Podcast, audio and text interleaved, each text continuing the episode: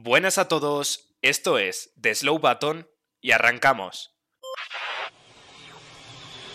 Fantastic job. Slow button on.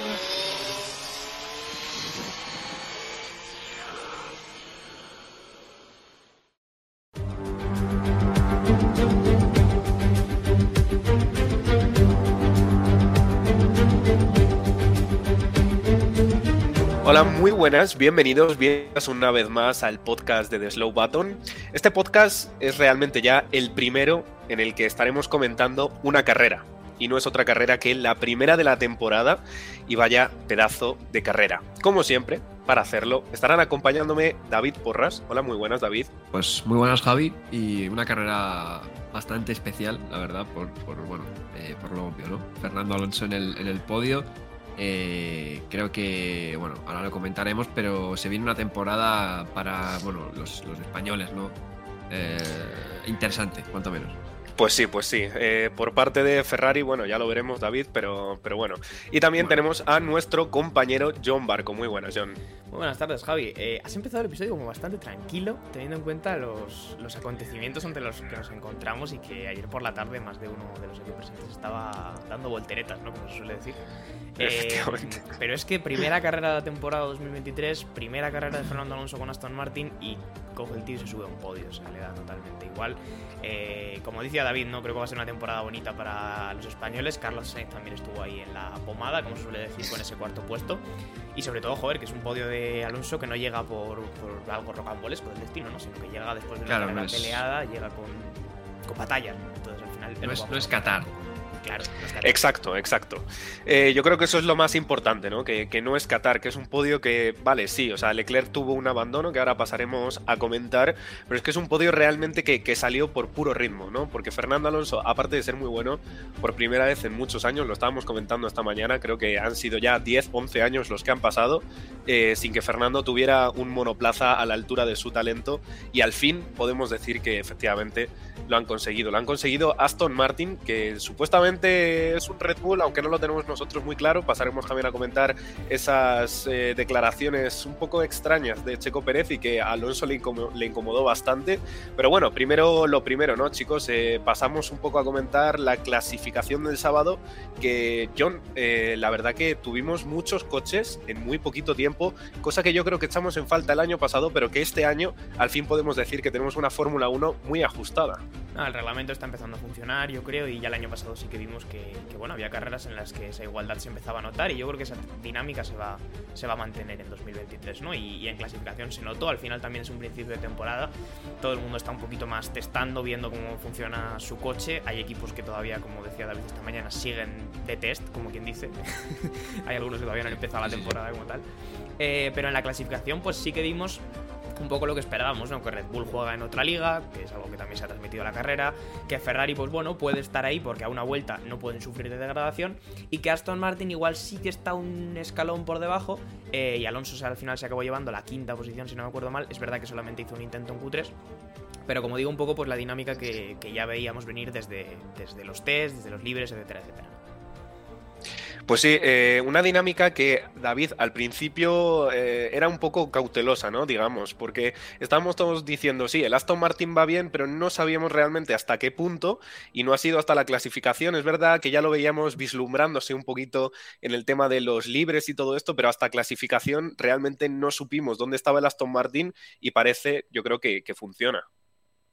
Sí, a ver, es que yo creo que todos hemos escuchado, ¿no? Esta frase y creo que lo sabemos, ¿no? Esta frase de que en la Fórmula 1 no hay milagros, ¿no? Y, y claro, es que normalmente no los hay, pero igual estamos ante uno de los mayores milagros. claro, es que eh, normalmente no los hay. F1 moderna, por igual supuesto. esto, ¿no? Con ese Brown GP, ¿no? Que, que, bueno, eso era otro, otro rollo ya porque eh, ganó el Mundial, ¿no? Pero, pero es que posiblemente estemos ante uno de esos eh, milagros de la historia de la Fórmula 1, porque claro, eh, a ver quién se iba a pensar que un equipo de que el año pasado estaba séptimo se iba a meter entre los grandes, ¿no? Y, y no iba a estar lejos para nada de, de joder, poder hacer cosas interesantes. Eh, y es que hay equipos que llevan intentándolo mucho tiempo, o por lo menos eso dicen, que llevan intentándolo mucho tiempo. Hablo de Alpine y de McLaren. Por Y ejemplo. de repente llega Aston Martin con un proyecto y dice pum. Y bueno, eh, aquí están. Pues sí, eh, mira, David, justo eh, esto no lo van a poder ver nuestras personas que nos están escuchando en formato podcast, pero para todos aquellos que nos están viendo en directo, y ya aprovecho para deciros eh, a, a todos los que nos escuchan en formato podcast, oye, pues que también estamos en Twitch y que pueden pasarse siempre que quieran, eh, tienes un tweet eh, que publicaste ayer en la cuenta de The Slow Button, nuestra cuenta, evidentemente, eh, que decía, es cierto, esto son palabras de Marco, es cierto, lo que Fallows tenía en su cabeza no se puede borrar. Eh, John, te pregunto a ti, ¿hasta qué punto ha influido eh, el conocimiento que tenía Fallows? Por contextualizar un poco, Dan Fallows es ingeniero de ingeniero jefe de Aston Martin, viene de, de trabajar muchos años en Red Bull y de desarrollar los coches de Red Bull, y Helmut Marko, que creo que no necesita ningún tipo de presentación, pues ha dicho ahora que claro, que esa migración de Fallows a Aston Martin pues ha podido influir en que la MR23 sea muy parecido al Red Bull, en su opinión, y que por lo tanto también sea muy buen coche, o sea que tienen el ego, como puedes ver, bajito. Pero, ¿cuánto ha podido influir? Hombre, evidentemente Fallows, eh, el conocimiento de ingeniería y su, su, filosofía de desarrollar coches, evidentemente entiendo que la aplicará al equipo en el que esté, porque al final es el equipo que le paga y, y por lo que le pagan, ¿no? Y si, y si Lawrence Stroll le ha puesto los billetes encima de la mesa es precisamente para que haga eso, no para que diseñe un coche diametralmente opuesto. Y lo que funciona bien en Red Bull, pues funcionará bien en Aston Martin. Eh, claro, también se unía Checo a la, a la jauría, ¿no? Eh, que lo comentábamos esta mañana. Es curioso, cuanto menos, que Checo se una a esto diciendo que es bonito ver tres Red Bulls en el podio cuando Checo condujo durante dos años el Racing Point, que era básicamente el Mercedes Rosa. Entonces, yo no sé cómo lo veis vosotros, pero que en la Fórmula 1 se llevan copiando los coches desde que la Fórmula 1 existe como concepto. O sea que. No, pero y además que, o sea, Red Bull, por ejemplo, fichó eh, tema de ingenieros de, de motor, claro, ¿no? De los también, HQ a, también, a, a, Mercedes, se los fichó a Mercedes. Eh, a ver, esto es como todo, esto es como los equipos de fútbol, como en todos los deportes. Quiero decir, aquí hay gente que trabaja bien, trabaja peor y pues al final los equipos invierten y hacen fichajes, pero los fichajes no solo se ven a nivel pilotos, que es lo que más visible es evidentemente. Eh, en la Fórmula 1 hay mucho fichaje por la, por la parte de atrás, ¿no? Mucho cambio de ingeniero, mucho cambio de, de jefaturas, de etcétera, etcétera. Esto es más viejo que la propia Fórmula 1. Y bueno, a ver, al final eh, las declaraciones de estas también son parte de, lo viejo de la Fórmula 1, ¿no? Estos jueguecitos que siempre tienen entre los equipos. Eh, hombre, a mí, sinceramente, me da buena señal, porque si ya Red Bull está diciendo que Aston Martin no le mola mucho y el Mercedes también ha dicho algo así como que dos tercios, temas suspensiones y demás, son del Mercedes, bueno, igual hay miedito, ¿no? Claro, Porque historia, otro equipo se, Javi, se, ha metido arriba. Se, aquí todo el mundo se apropia el concepto, ¿eh? Llega Red Bull y dice, no, yeah. el coche se parece a nosotros. Y llega Mercedes y dice, no, el coche se parece a nosotros. Y al final, ¿de quién es, de quién es hijo Aston Martin? ¿no? Pues no lo sé, John. Yo lo que tengo claro es que si tan parecido fuera eh, la suspensión, por ejemplo, de Aston Martin a la de Mercedes, claro está que Fernando Alonso no hubiera terminado adelantando a Hamilton. Pero bueno, oye, que no nos adelantamos a los acontecimientos, esto lo, pasaremos a comentar un poco más adelante. Eh, ¿algo, algo así destacable más de la, de la clasificación, eh, aparte de que McLaren, en fin, va bastante mal. Es que es la misma dinámica que hemos venido viendo en los libres y que después más o menos se ha transmitido a la carrera. Quien va bien, va bien en prácticamente todo, con detalles, y quien va mal, va mal en prácticamente todo. Y si hablamos, por ejemplo, de McLaren, que luego comentaremos más de ellos, pues hombre, la situación es bastante crítica porque han trabajado muy bien en meter 44 sponsors eh, con pantallas y lucecitas y todo lo que tú quieras, pero en hacer un coche, en hacer un coche conducible para el no. Norris no han desarrollado tanto.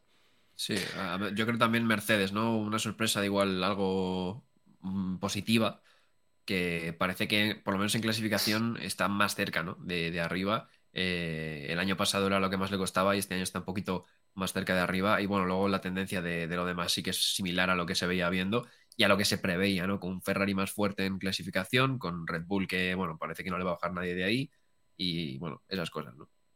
Efectivamente, David, yo creo que la clave la has comentado tú, un poco si tuviéramos que tratar de adivinar lo que va a pasar en las demás clasificaciones, quien parece realmente fuerte y en otro nivel es Red Bull, que creo que clasificaron eh, tres décimas más rápido que el siguiente coche no Red Bull, con lo cual, bueno, pues efectivamente tenemos un Red Bull que, que ya, si el año pasado era un coche muy potente, es verdad que el Ferrari en clasificación siempre iba muy bien, pero es que el Red Bull yo creo que el único aspecto que tenía mejorar para esta temporada de 2023 era la clasificación y de momento primera carrera, primera pole y parece que, que, están muy fuertes y ya no solo en carrera, sino ya no solo en clasificación, sino en carrera también. Es, eh, es un fin de semana redondo sí. para, para, Red Bull. ¿eh? Sí, sí, desde luego, desde luego. Extra, básicamente. También yo creo que deberíamos hacer una pequeña mención especial porque eh, el año pasado vimos como poco a poco Checo Pérez se iba descolgando de los tiempos de clasificación de Max Verstappen y creo que ha clasificado a una décima, eh, teniendo en cuenta que Verstappen es un piloto muy veloz, eh, yo creo que podríamos tener ahí un contendiente al título. ¿Vosotros qué pensáis?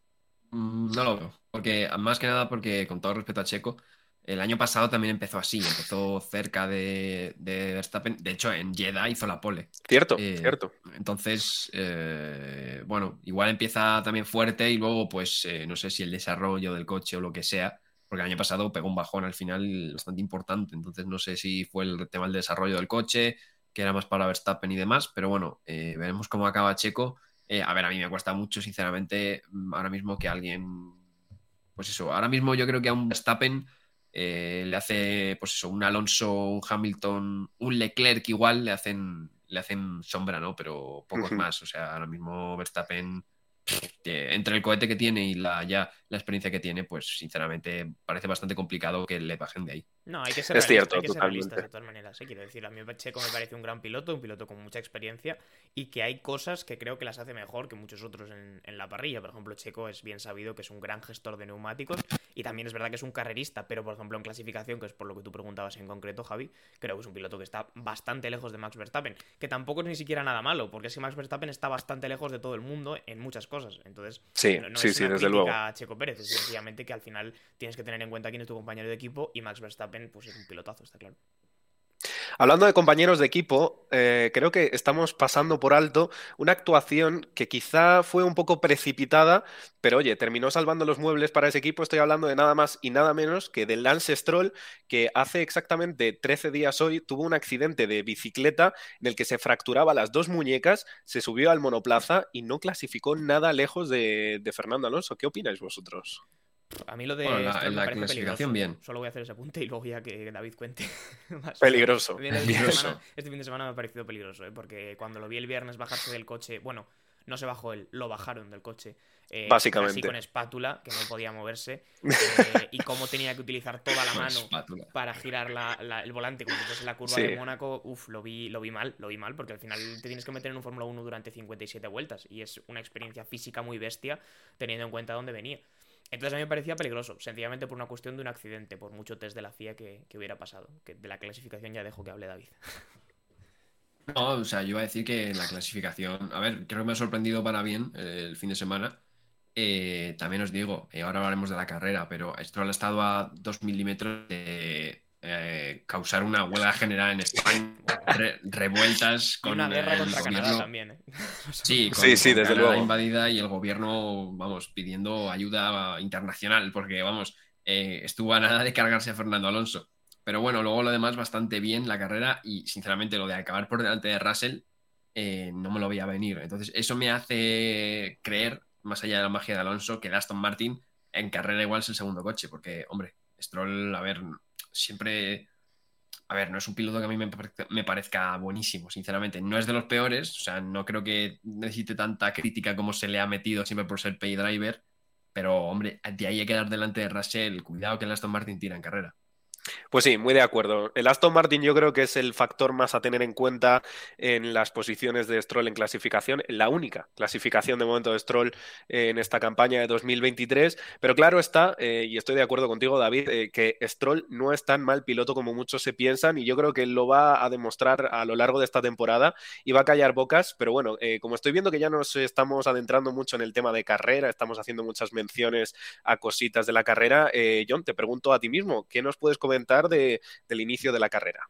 Hombre, la salida en realidad fue bastante tranquila, no tuvimos grandes toques, más allá de lo que comentaba David, ¿no? De que estuvimos a punto de ir a la guerra contra Canadá, cuando Sí. Stroll, claro, Stroll venía trazando muy, muy cerrado en una curva en la que necesitas abrirte para, para poder ejecutarla bien, Alonso lo había trazado bien por delante, pero Stroll venía en batalla con Russell, creo que era, y, toma la curva muy mal, y entonces cuando se quiere meter, de repente le aparece Alonso delante, y, y bueno, fue un toque muy pequeño, pero que, bueno, conociendo los Fórmula 1, pues podría haber acabado muy mal, ¿no? En un trompo, en un difusor roto, en un alerón roto, cualquier cosa. Y habría sido dramático para Aston Martin, porque est- estuvimos, como decía David, a dos milímetros de que, de que se perdiera pues un coche, los dos coches, y por lo tanto, pues posiblemente también el- lo que acabó siendo el podio de Alonso, ¿no?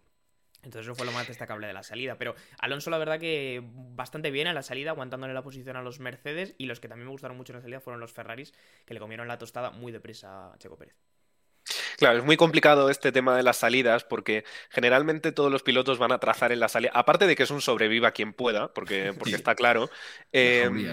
Sí, sí, eh, es que además todos van a machete. El tema es que todos los pilotos evidentemente van a tratar de hacer la, trazada normal que harían en clasificación y, lo que pasa es que se forma como una especie de atasco si el primero o el segundo, por ejemplo, frena tres metros antes, el que va detrás va, a frenar otros tres metros y, y se forma un atasco y digamos que lo que le pasó a Stroll es que iba por la zona que no era de trazada normal, el tío frenó porque evidentemente, aparte de que el Aston Martin frena muy bien, bien. Los Fórmula 1 tienen una capacidad de, de frenada alucinante, entonces frenó súper tarde, el tío fue a hacer la curva, sinceramente hizo la curva, pero claro, eh, estaba el pobre Alonso batallando con los Mercedes, pues nada, terminó tocándose y la verdad que hubo susto, yo personalmente me asusté un montón porque vi que aparte de que le adelantaban los dos Mercedes a causa de este pequeño incidente con, con Stroll, es que luego parecía que las cuatro primeras vueltas perdía ritmo y dije, ya está, apaga. O sea, Wow, acaba sí. de. Stroll acaba de pincharle el neumático a, a Fernando. Y encima, mm, John, parecía que Fernando no tenía ni idea de quién le había dado, porque al principio culpó a los Mercedes, ¿verdad? No, no, es que no tenía ni idea y no se enteró hasta el final de la carrera. Yo creo que uno de los momentos Sí. curiosos, cuanto menos.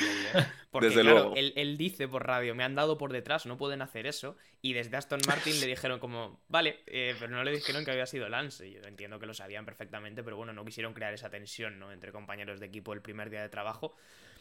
Entonces, cuando Alonso llega a la cooling room al final y se sube, antes de subirse al podio, está hablando con Checo Pérez en español, en esa pequeña charlita que se puede escuchar entre ellos. Y claro, Checo le pregunta, ¿no? Que si había tenido una mala salida y le dice a Alonso que, que le habían tocado por detrás, pero Alonso en ese momento no tenía pinta de saber quién era. Checo le pregunta que si había sido Hamilton.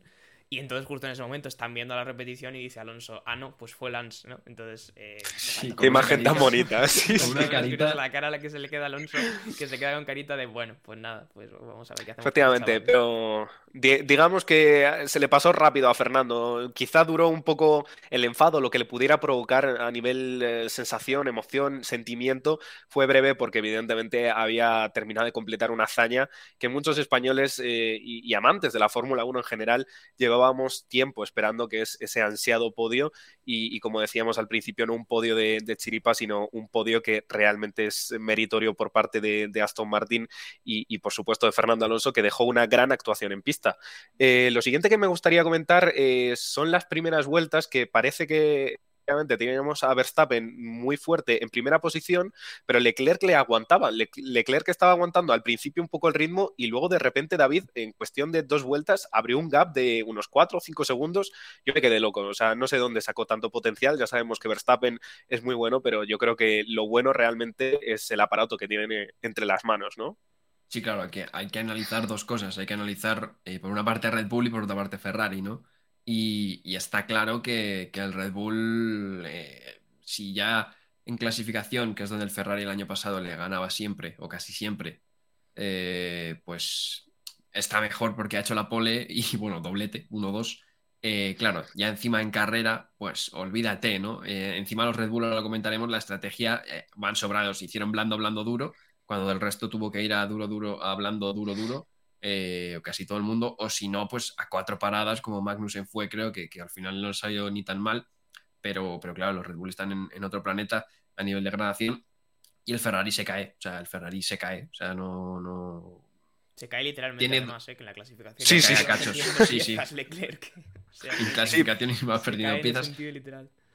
Pero el Ferrari tiene un eso a partir de además lo grave es eso, ¿no? Que se cae mucho a partir de pocas vueltas, luego se puede mantener más tiempo, pero es que en, en pocas vueltas se cae, entonces eh, va a ser imposible luchar con, con, ya no te digo con los Red Bull, es que ahora mismo viendo pues según está Aston Martin, eh, los Aston Martin en carrera van más fuerte, o sea, entonces eh, Ferrari ahora mismo tiene un problema muy gordo. De todas maneras, sí, David, sí. vimos lo que, lo que tú me comentabas la semana pasada, que es que eh, cuanto más duro era el neumático, mejor Sí, sí. se defendían los Ferrari. Porque, por ejemplo, con el duro, recuerdo una radio que le hacen a Leclerc que le dicen, oye, la degradación está siendo bastante buena, eh, es un sitio en el que estamos relativamente cómodos, o sea, con el duro iban bien. Pero claro, con los blandos, el Ferrari no, no aguantaba. El el Steam, tirón, ¿no? sí, el Steam del blando es terrible. Claro, O cuando sea, Leclerc pero sobre todo el de Y sí, perdona, y, y solo iba a decir que cuando Sainz llega con blandos al final, que se encuentra con Alonso viniendo por detrás, eh, Alonso se lo come en parte porque, porque es un gran piloto y por todo lo que hemos comentado, pero también porque llega un momento en el que, en el que Alonso le dicen por radio, Sainz está sufriendo con las ruedas, y es verdad que Sainz no tenía ruedas para,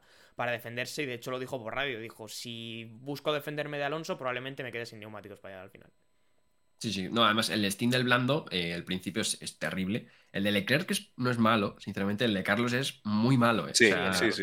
El de Carlos, no sé por qué motivo, el Steam de Carlos con el blando es malísimo, porque luego, a mí no me parece, me parece que haga tan mala carrera, porque luego con el Steam del duro eh, está rodando a los tiempos de Leclerc, eh, o mejores incluso. Eh. He visto por ahí una esta que le recorta tiempo con el, Steam del duro. Pero el Steam del blando no sé qué le pasó a, a, Carlos Sainz, porque el Steam del blando es malísimo, es, terrible.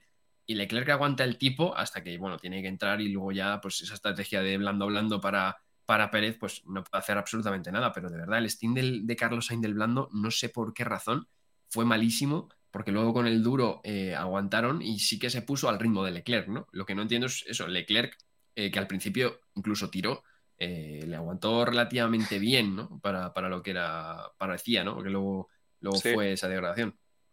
Sí, sí, la verdad.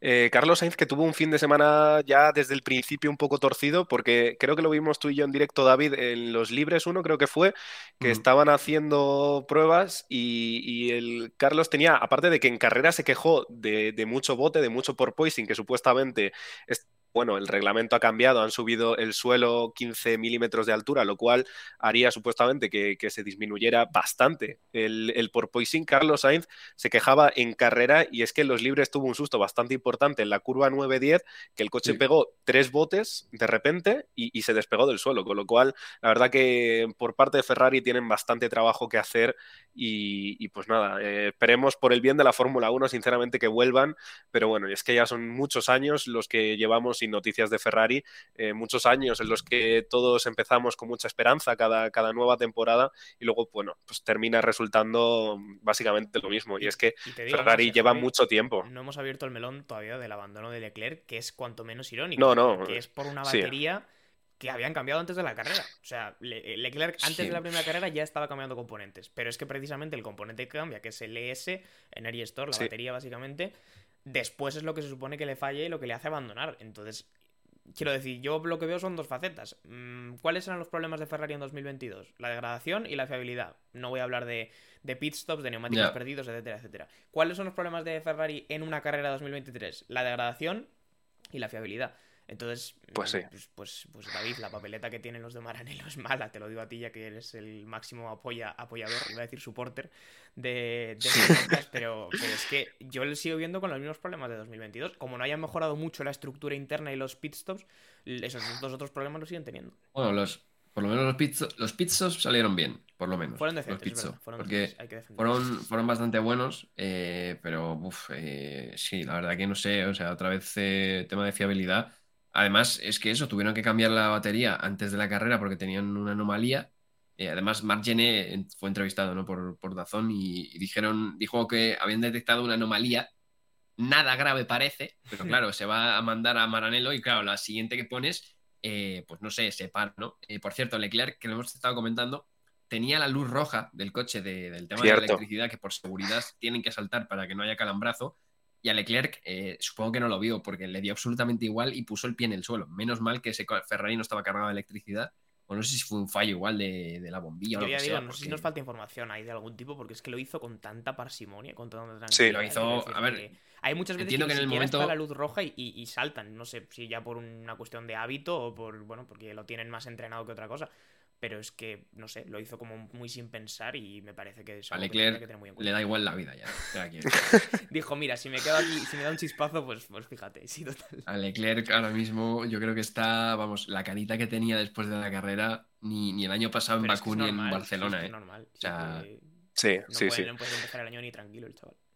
Mira, yo, yo, me quedo con una cosa interesante y la continúo, que, que lo ha dicho John, y es que eh, de nada sirve, por ejemplo, entrenar mil paradas, mil pit stops, eh, porque la Fórmula 1 es así. La Fórmula 1 es un deporte muy exigente en el que no vale ser muy bueno solo en un aspecto o en un área determinada, sino que tienes que tratar de ser lo más consistente, lo mejor en todos los aspectos que engloba la Fórmula 1 y desde luego a Ferrari eh, se le están quedando muchas cosas en el tintero. No es posible que entrenes mil paradas, pero te dejes cosas que son fundamentales a lo largo de un fin de semana de carreras, como puede ser la fiabilidad o simplemente el tratar de mejorar tu coche respecto al año pasado, eh, porque básicamente lo que están demostrando con, con, este tipo de problemas es que son un equipo que no está a la altura de, de los máximos competidores de la Fórmula 1 y esto me causa bastante lástima porque es que Ferrari es un equipo histórico eh, y tenemos aquí a David, ferrarista, pues aún más pena me da. Pero también pero... te digo, Javi, hoy, hoy el ferrarista ha retirado la bandera por si acaso. no está la bandera de David. ¡Ostras! ¡Ostras, David! la, la, bandera, ¿dónde no, está? No, tranquilidad, tranquilidad. Hoy somos más alonsistas, No, no, no. hoy es más alonsista en casa de David que, que ferrarista. Pero sobre todo es triste, Javi, por lo que dices y porque es que se supone que Ferrari, después de lo que vimos el año pasado y de lo que llevamos viendo este año, tendría que ser el equipo que estuviera ahí mirándole a los ojos a Red Bull. Y vale que Red Bull juega en otra liga y que el rendimiento que ha traído con el RB19 es bestial, pero es que Ferrari ni siquiera está. O sea, si ni siquiera te presentas al partido es imposible ganarlo. Entonces, Efectivamente. mm, Pues, pues sí, vale, Red Bull va muy bien, pero si Ferrari hubiese hecho sus deberes, de verdad, y consiguieran hacer un coche competitivo, que creo que son un equipo con medios como para hacerlo, pues por lo menos tendríamos algo de batalla, ¿no? Y podríamos decir que ahí hay un, un coche que quiere pelear también por ser el primer coche y no les le dan esa, esa batalla por perdida.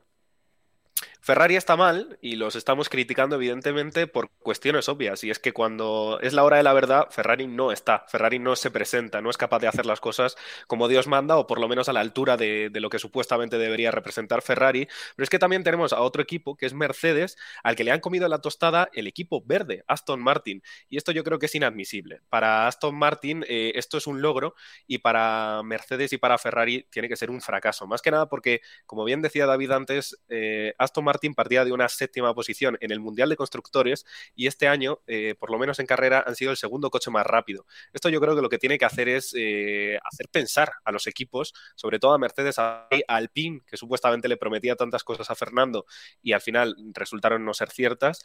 Y, y es algo preocupante, es algo preocupante, pero bueno, es una pequeña reflexión No, que es dejo aquí. El salto pero- de nivel, Javi, sí. hace pensar a muchos equipos, yo creo. O sea, hace pensar Desde a, luego. a los demás media tabla, McLaren y Alpine, que ayer lo comentábamos, los dos últimos equipos por los que ha pasado Alonso y que han sido incapaces de darle un coche competitivo, ven cómo hay una fórmula para darle un coche competitivo a Alonso, es decir, que no es Sí. imposible, que Aston Martin lo acaba de hacer y que Alonso cuando lo tiene responde. Y los dos equipos más por encima, que serían Mercedes y Ferrari, ven cómo de repente se les ha colado un cuarto candidato ahí entre medias porque Sí. no han sabido tener un desarrollo suficientemente fuerte. Y creo que ahora querías que habláramos más en concreto de Mercedes, pero es que lo de Mercedes me parece, no sé si, no sé si me decir más grave que lo de Ferrari. Creo que estamos más acostumbrados Hombre, a que Ferrari haga la que sí, ¿no? Perdón, David, perdón, fin, perdón, David, eh. No sé, perdón, David, eh. lo siento. digo yo. Pero, Quiero decir, o sea, pero es ¿sabes que- qué pasa, David? Que o creo sea- que estamos más acostumbrados a que, a que Ferrari haga la papeleta, ¿sabes? A que Ferrari esté Sí, No, Cierto. sí, por eso sí ya, pero Claro. ¿qué quiero decir? Ferrari, si no es por el abandono de, de Leclerc, Tiene razón. eh, tiene realmente igual no se estaría hablando tanto ¿no? de Tiene esto. razón, Eh, me-. Cierto, quiero decir, cierto. Ferrari por lo menos tiene un, un concepto que no sé hasta qué punto se puede evolucionar o no, porque siguen con los mismos problemas que el año pasado. Entonces igual es que no han conseguido evolucionarlo. Pero es que Mercedes sí que tiene ya un problema de concepto de, de decir eh, qué hacemos con el coche. O sea, quiero decir, eh, Claro. nos quedamos con los pontones, le metemos pontones, cambiamos el coche a mitad de temporada. ¿Qué hacemos? O sea, Mercedes para mí tiene una papeleta que no tiene Ferrari, que Ferrari dice por lo menos, tenemos esto, vamos a evolucionarlo. Y han seguido por ahí. Pero es que Mercedes, ahora después de seguir con el conceptos y pontones, ahora dicen, uy, pues igual tenemos que cambiar el coche porque no funciona, Sí, ¿no? sí. Eh, entonces, para mí, Mercedes está mucho más perdida, ¿no? Que, que Ferrari. Lo que pasa que, claro, Ferrari, si te otra vez te abandona en, en seis carreras cada pues, pues claro, va a tener un problema con los puntos. Pero ahora mismo eh, Mercedes está por detrás de ellos en ritmo de clasificación y en ritmo de carrera también, porque el año pasado, eh, por lo menos a final de temporada, en ritmo de carrera, el Mercedes ya era igual o superior al Ferrari, pero este año otra vez vuelve a estar detrás y ahora encima se les cuela a Aston Martin.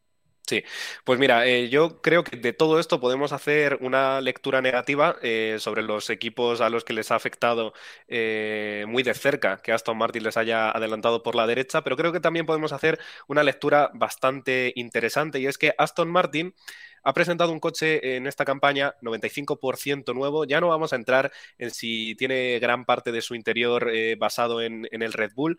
lo que quiero decir es que Aston Martin es, digamos, su primer año eh, con este reglamento y con, este, con esta filosofía de coche y ya se ha plantado a la altura de Ferrari, por ejemplo, por decir un rival que más o menos esté a su altura.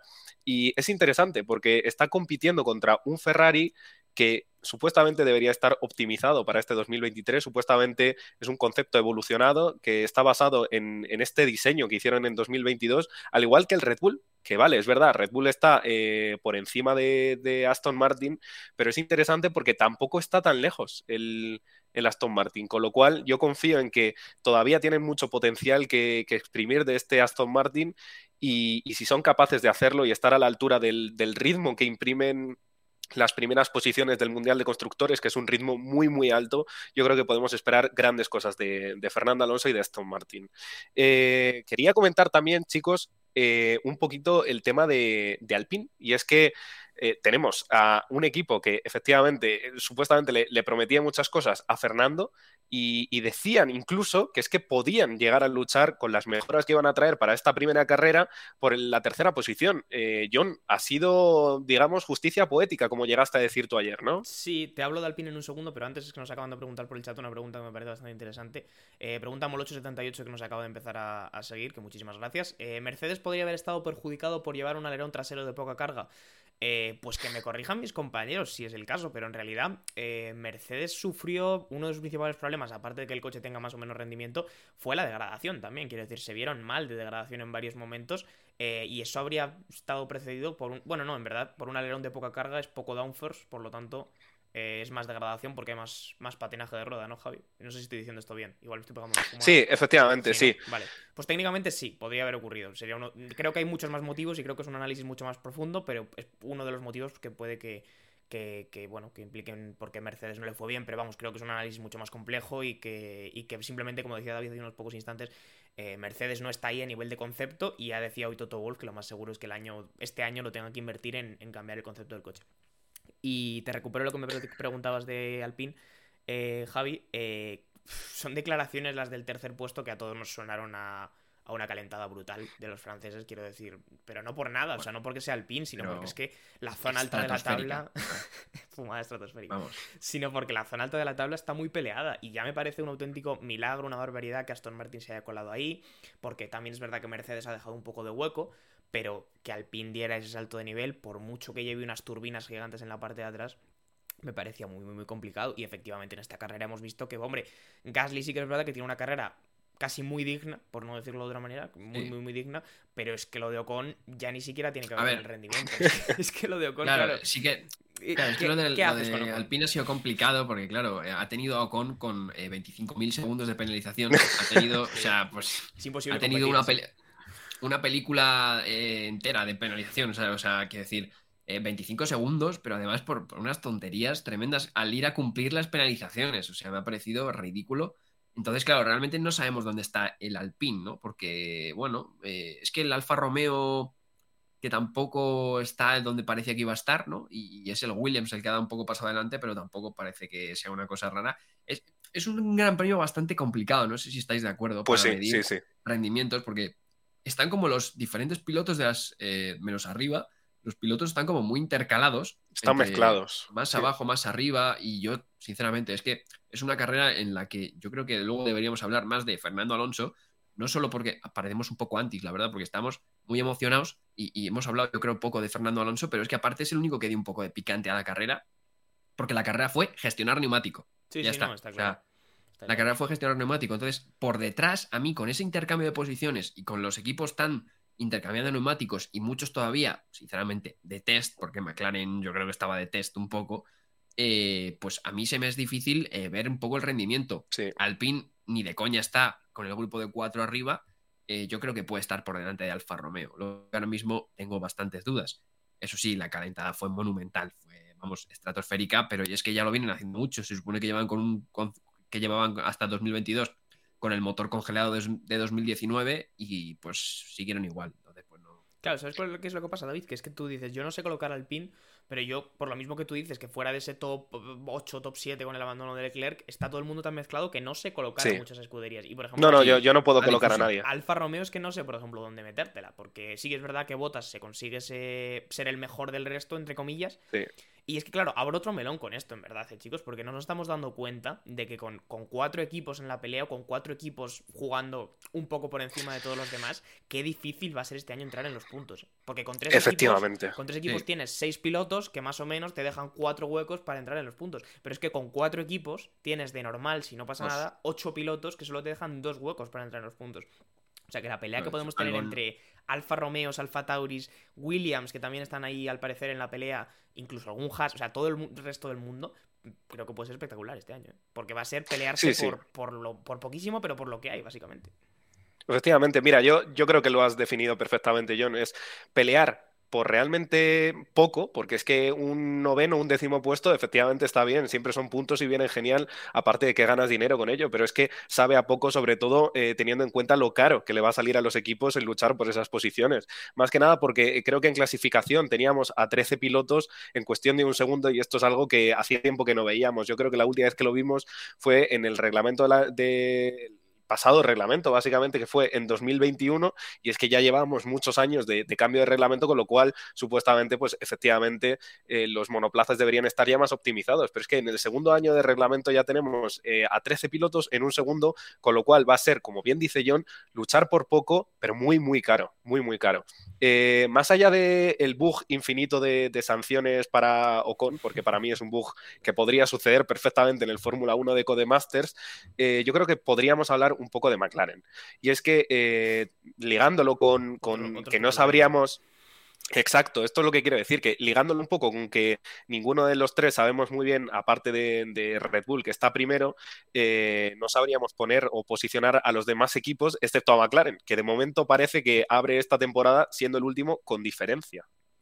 Pero sí, lo que pasa es que o sea, perdona David, que te, he cortado solo hacer un apunte rápido, que lo de McLaren al final también, yo creo que tienen el problema ese de que un DNF al final te quita un piloto de en medio y con una sola carrera que hemos visto, pues al final da mucha imagen de, ir mal, pero también pasa con, con, Leclerc, ¿no? Al final tienes el abandono, podría haber sido Leclerc tercero y estaríamos hablando de un Ferrari distinto hoy, ¿no?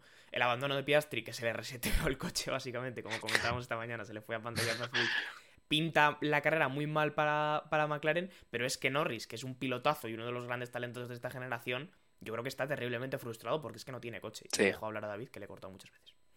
No, que iba a decir que, aparte de, que McLaren va mal, porque eso es innegable, eh, a mí me sorprendió bastante la P11 de, Norris en la clasificación, porque sinceramente viendo los test y los libres y demás, parecía que McLaren iba a estar ahí peleando por, la Q1 y, y Piastri sí se quedó, pero Norris casi hace, hace Q3.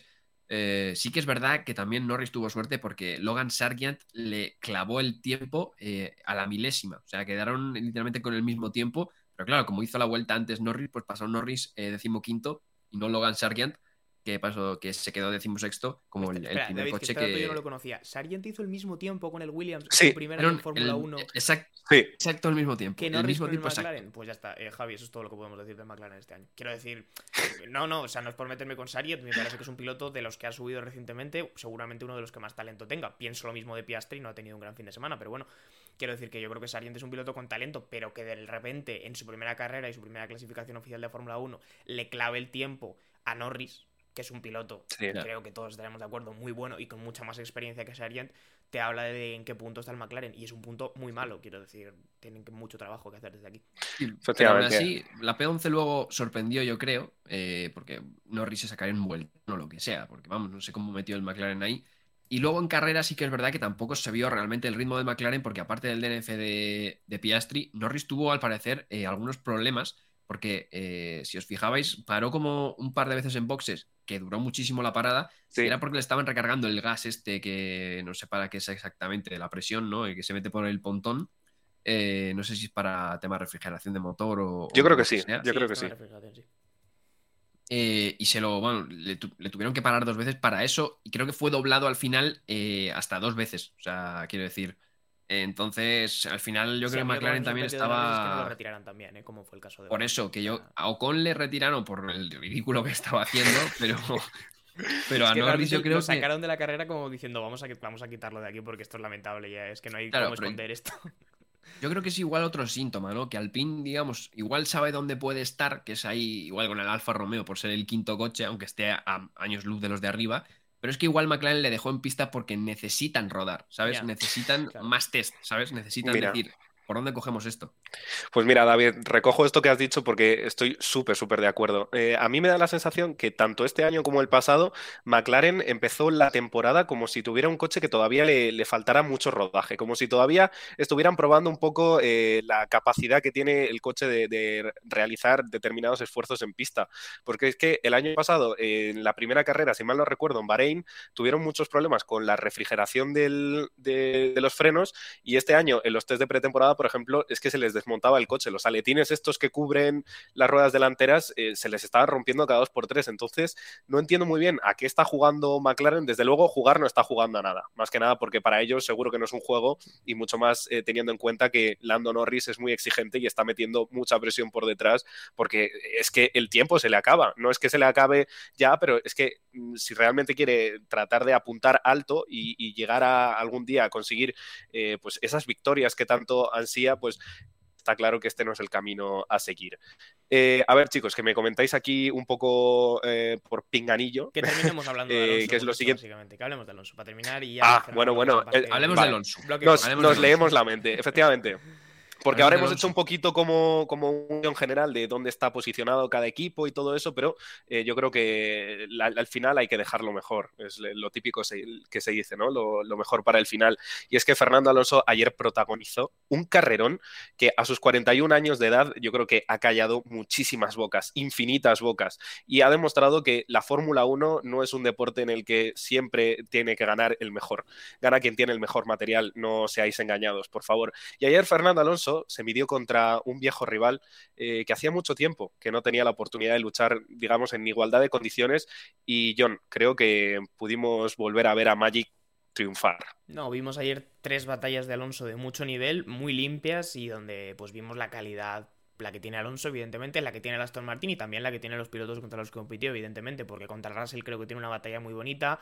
Contra Hamilton, evidentemente, que es a la que tú te refieres, pues bueno, nos recuerda a batallas de, otras épocas, ¿no? Que hacía mucho tiempo que no podíamos vivir porque evidentemente Alonso no estaba ahí a nivel de, a nivel de coche, ¿no? Mientras Hamilton estaba en un Mercedes que estaba ganando mundiales, Alonso no estaba en un coche que pudiera competir eso por mucho que él tuviera el nivel.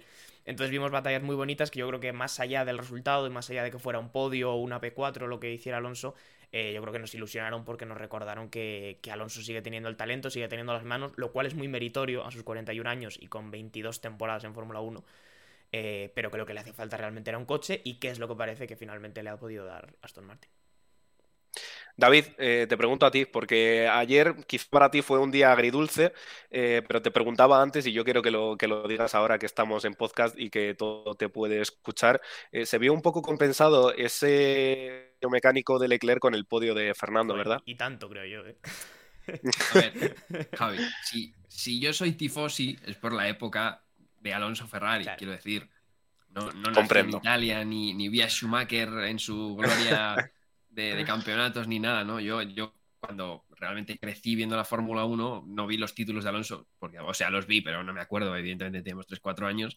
Eh, yo, para mí, la época ya dorada de que yo ya empezaba a entender y ver la Fórmula 1 fue esa época de Alonso con Ferrari. Entonces, si yo sigo la Fórmula 1, es por Alonso, y si soy tifosi, también por Alonso.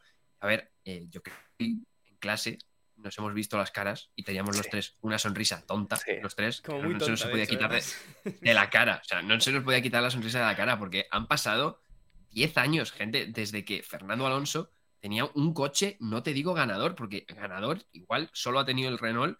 Incluso podemos decir si era, si era el más rápido o no, porque el primer año de McLaren y el segundo de Ferrari igual eran más rápidos eh, a una vuelta, por lo menos, eh, Ferrari y el McLaren que, que el Renault. Pero bueno, podemos debatir eso pero es que eh, Fernando Alonso lleva así un coche competitivo, o sea, lleva 10 años conduciendo hojalatas, gente. O sea, y para nosotros esto es, sinceramente, esto es la hostia para nosotros. Entonces, eh, por eso decía que vamos a hablar de Alonso, porque hemos hablado bastante poco, yo creo, para lo realmente emocionados que hemos estado todos. Y creo que en España se nota, porque sinceramente, eh, en los últimos años la Fórmula 1 está pegando un, subidón, pero eh, lo que se ha visto el otro día, hace tiempo que no se ve en España, eh, con, la, Fórmula 1 superó en espectadores al partido del Barça-Valencia. O sea, esto es histórico el Fórmula 1.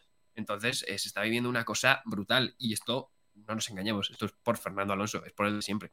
A mí me parece muy bonito, porque. Qué bonito. No, voy a recelar como esa gente que veo ahora decir, ¿dónde estaba toda esta gente en 2016 cuando estábamos solos? Pues bueno, en 2016 estábamos aquí los que estábamos y estábamos viendo la Fórmula 1 los que estábamos, porque evidentemente eran otros tiempos y, bueno, pues yo entiendo que no había tanto boom, pero tampoco me voy a quejar ahora, efectivamente, de que llegue más gente y de que la Fórmula 1 se haga más grande aquí en España, porque creo que es positivo para nosotros y es positivo para todo el mundo que le guste que haya una comunidad más grande, cada vez más gente esté interesada y que al final sea algo que genere más interés y se mueva más pues en los medios de comunicación y, en todas partes. Entonces no vamos a ser tampoco carcamales y a decir, no, ¿dónde estaba toda esta gente en 2016 cuando nadie veía la Fórmula 1? Bueno, pues están ahora y creo que es positivo que, que Alonso siga moviendo esta ilusión, que sobre todo lo más importante, más allá de lo que haga.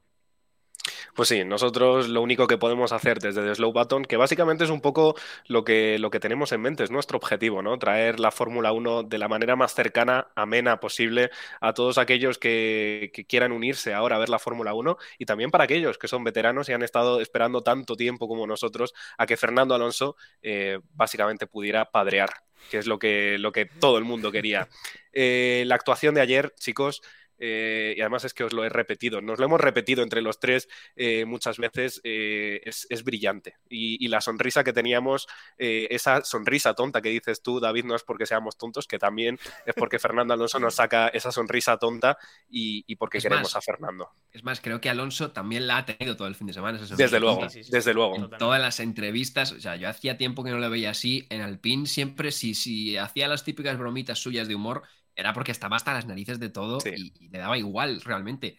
Pero, o sea, hemos visto que el viernes de repente, cuando se pone primero, le hacen una entrevista y está súper serio, porque está diciendo, uy, cuidado que tenemos coche, y luego, después de la carrera, está todo el rato con una sonrisa tonta, ¿no? De, es increíble. Joder, por fin, ¿no? Por fin tengo algo con lo que por lo menos me puedo divertir, ¿no? Por no estar ahí luchando contra nadie, ¿no? Absolutamente, sino por lo menos estar ahí en la pelea que él sabe que, que Red Bull posiblemente sea intocable en toda la temporada. Pero es que yo creo que ahora mismo le da igual. De hecho, esa radio, ¿no? De That's a Lovely Car to, Drive. Eso.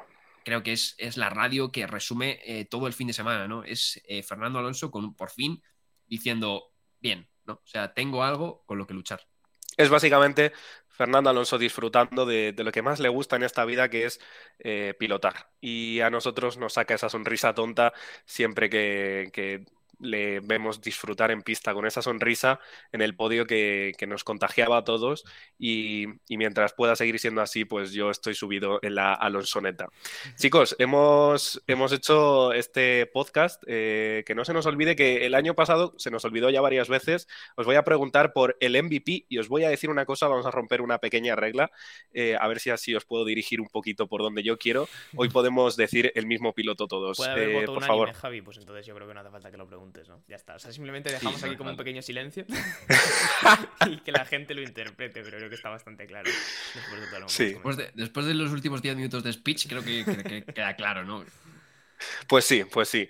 Pues nada, chicos, eh, oyentes, em, visualizadores, iba a decir, no sé si está bien dicho, todos aquellos que nos ven, que nos ¿eh? siguen. Para tener un podcast, la verdad, visualizadores, apoyadores, bueno, sí, el inglés, hace. En fin, eh, sí, la verdad que es que el, inglés juega una mala pasada muchas veces, ¿no? Porque el, estar viendo tantas, tanto tiempo la Fórmula 1 hace que eh, luego cuando quieras expresarte en castellano, pues no sepas utilizar la palabra correcta y termines haciendo como hay una mezcla de Span-English. El caso, chicos, que hemos disfrutado, que, que volvemos a ser felices, que Fernando vuelve a ser feliz, que no somos conscientes, pero ayer el top 4 de la carrera se cerró con dos españoles. Qué bonito es ver a dos españoles ahí arriba. ¿eh? ¿eh? chicos, muchísimas gracias. Muchas gracias a todos los que nos apoyan. John, un placer. Un placer, Javi, y recordar, la gente del directo, seguimos aquí, solamente cerramos el podcast. ¿eh? Chao. Efectivamente. Y David, eh, nada, muchísimas gracias a ti también. Nada, muchas gracias a ti, Javi. Y eso, la gente del chat que han dejado un par de preguntas ahora, ahora las respondemos. ¿eh? No es que pasemos de vosotros, estábamos aquí emocionados Con, con, su majestad Fernando Alonso. Eh, pero nada, eh, hasta la próxima y nada, el directo seguimos.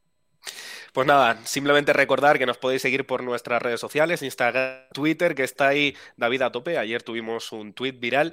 Muchísimas gracias. Chao, chao. Muchas gracias por escuchar este podcast de The Slow Button. Puedes seguirnos en Spotify para no perderte ningún episodio y también en nuestras redes sociales para enterarte de todas las novedades. Hasta la próxima.